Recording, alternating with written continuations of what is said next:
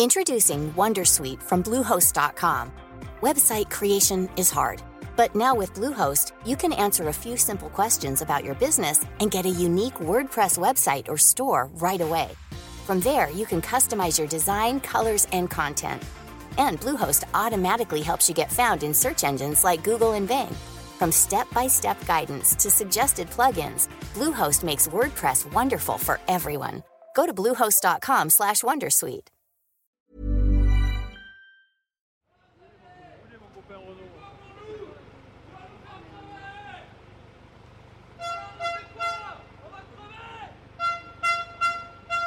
On n'exporte plus de vin, on ne vend plus de vin.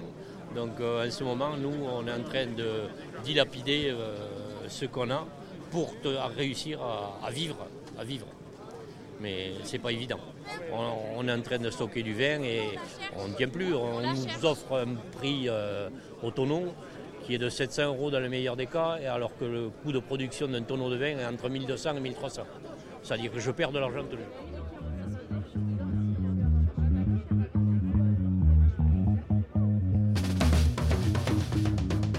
Il y a presque un an, on a entendu la colère des viticulteurs.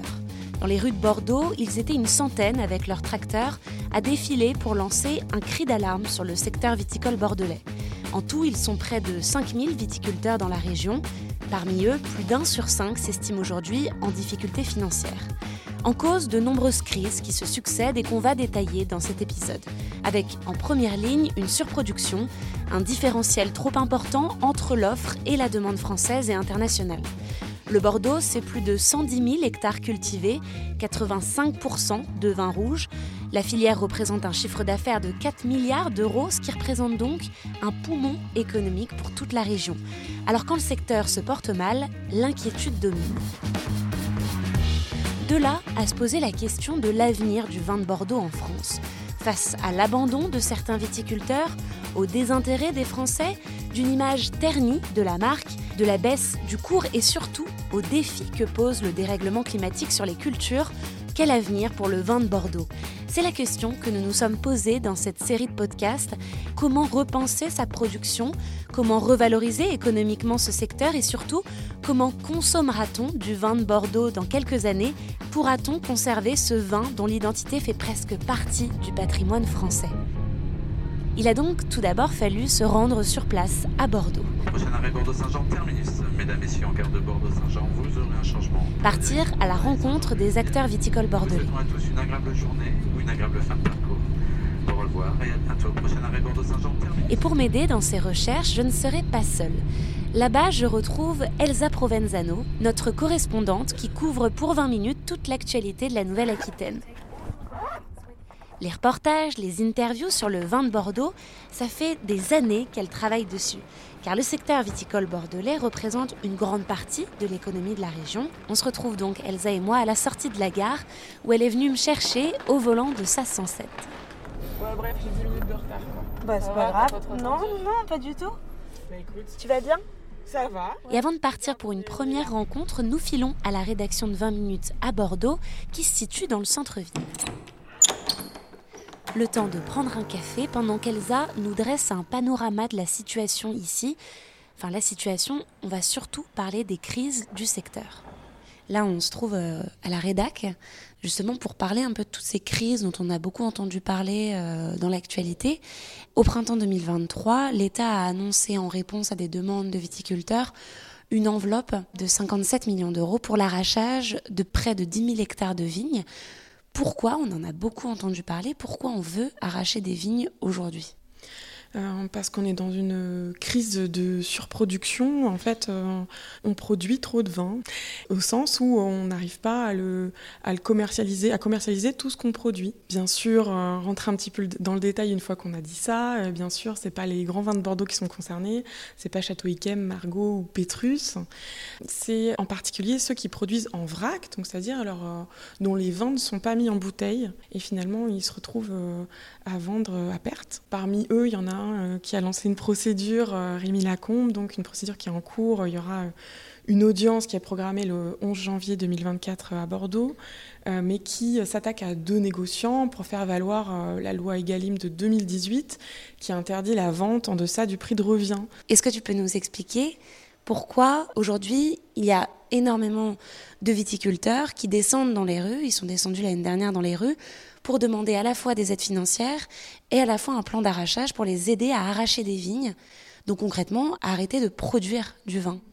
Alors il faut préciser que ce qui était demandé euh, par certains viticulteurs, c'était un arrachage primé parce qu'ils euh, demandaient euh, que pour chaque hectare arraché, il y ait une prime, que ça soit subventionné, pour qu'eux puissent pouvoir envisager une sortie, parce que ben, c'est des, vignes dont ils ne pouvaient plus vivre. Pour, pour, faire simple. Ce qu'a autorisé l'État au printemps 2023, avec une enveloppe cofinancée par l'État et l'interprofession, donc le comité interprofessionnel des vins de Bordeaux, donc c'est euh, cet arrachage avec une prime qui est de 6 000 euros à l'hectare, alors qu'il était demandé par les viticulteurs 10 000 euros à l'hectare. Et c'est au titre de la lutte contre la flavescence dorée, qui est en fait une maladie de la vigne qui se développe euh, sur les vignes abandonnées. Donc c'est en deçà de ce qui était demandé euh, par, euh, par certains viticulteurs, et notamment ce collectif qui était favorable à l'arrachage et qui a milité pour l'arrachage. Oui, parce que justement, tu parles des vignes qui sont abandonnées, c'est parce qu'aujourd'hui, on a un tiers des viticulteurs, 1320 sur 4000 en tout dans le Bordelais, euh, qui sont recensés, qui connaissent de graves difficultés financières. Des graves difficultés financières qui les mènent à abandonner des vignes dont ils ne peuvent plus s'occuper parce que ça coûte trop d'argent et parce que derrière, ça ne leur apporte plus l'argent que ça leur apportait il y a quelques années. Pourquoi cette crise financière est-elle apparue? Pourquoi on ne récolte plus autant d'argent qu'on ne le récoltait avant avec du vin de Bordeaux? Ben oui, il y a des difficultés de commercialisation. Alors après, c'est vrai qu'on peut. Euh, il y a forcément euh, plusieurs facteurs. Euh, on sait qu'en 2018, il y a eu l'écroulement du marché chinois, qui était très porteur à l'époque. Après, il y a eu la taxe Trump en 2019, qui a entravé les exportations vers les États-Unis. Le Covid-19, qui a jeté un froid sur les commercialisations à l'étranger de façon un, peu globale. Faire avec la guerre en Ukraine, l'inflation. Tout ça pour expliquer que la commercialisation à l'export est compliquée. Et puis même parallèlement, même en France, il y, a une baisse de la consommation de vin rouge depuis 2016 environ. Oui, on estime euh, au cours des dix dernières années, moins 32% de consommation de vin en France. C'est assez notoire. Le vin rouge. Et euh, dans le Bordelais, le Bordelais euh, produit 80% de rouge. Quand on, vend, quand on pense au vin de Bordeaux, on pense à du rouge. C'est l'identité du Bordeaux, euh, c'est avant tout du rouge, même si on produit aussi du blanc, du rosé, du crément. Bien sûr, c'est le, le nerf de la guerre pour Bordeaux, c'est le rouge. Donc cette crise-là l'impacte d'autant plus. Je voulais qu'on parle un peu du contexte de cette année. Les récoltes sont pas encore terminées là à l'heure actuelle qu'est-ce que les viticulteurs attendaient de cette récolte et ils ont été chamboulés par quels événements? Euh, très difficile cette année. Euh, il y a eu euh, ben, une période très pluvieuse suivie de fortes chaleurs, donc ce qui favorise euh, le mildiou, donc une sorte d'algue qui euh, détériore les baies euh, des raisins.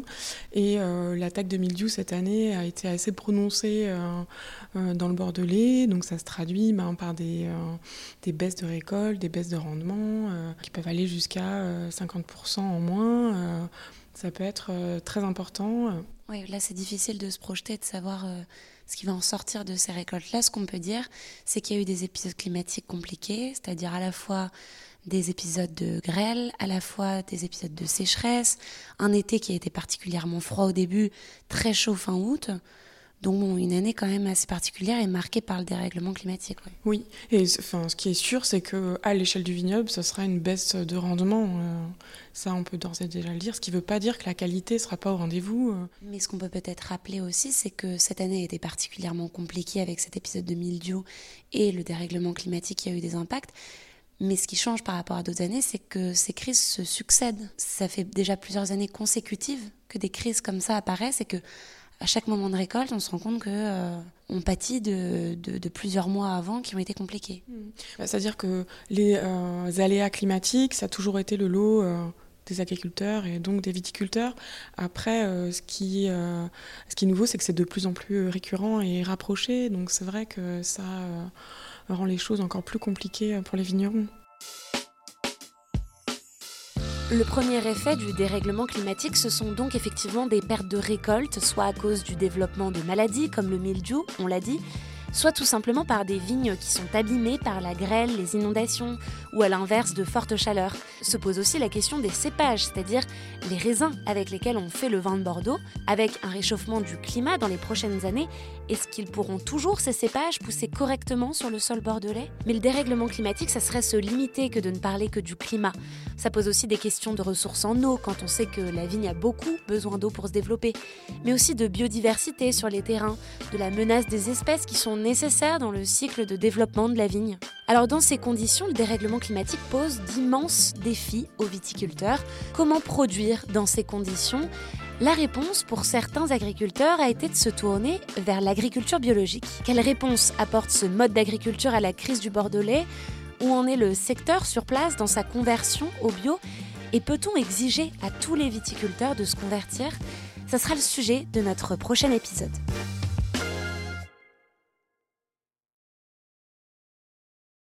On ne va pas se quitter comme ça. Vous avez aimé cet épisode? Sportif, généraliste, sexo ou scientifique, varié mais toujours bien informé. Découvrez les autres podcasts de la rédaction 20 minutes sur votre application d'écoute préférée ou directement sur podcast au pluriel.20minutes.fr. Et merci de nous avoir écoutés.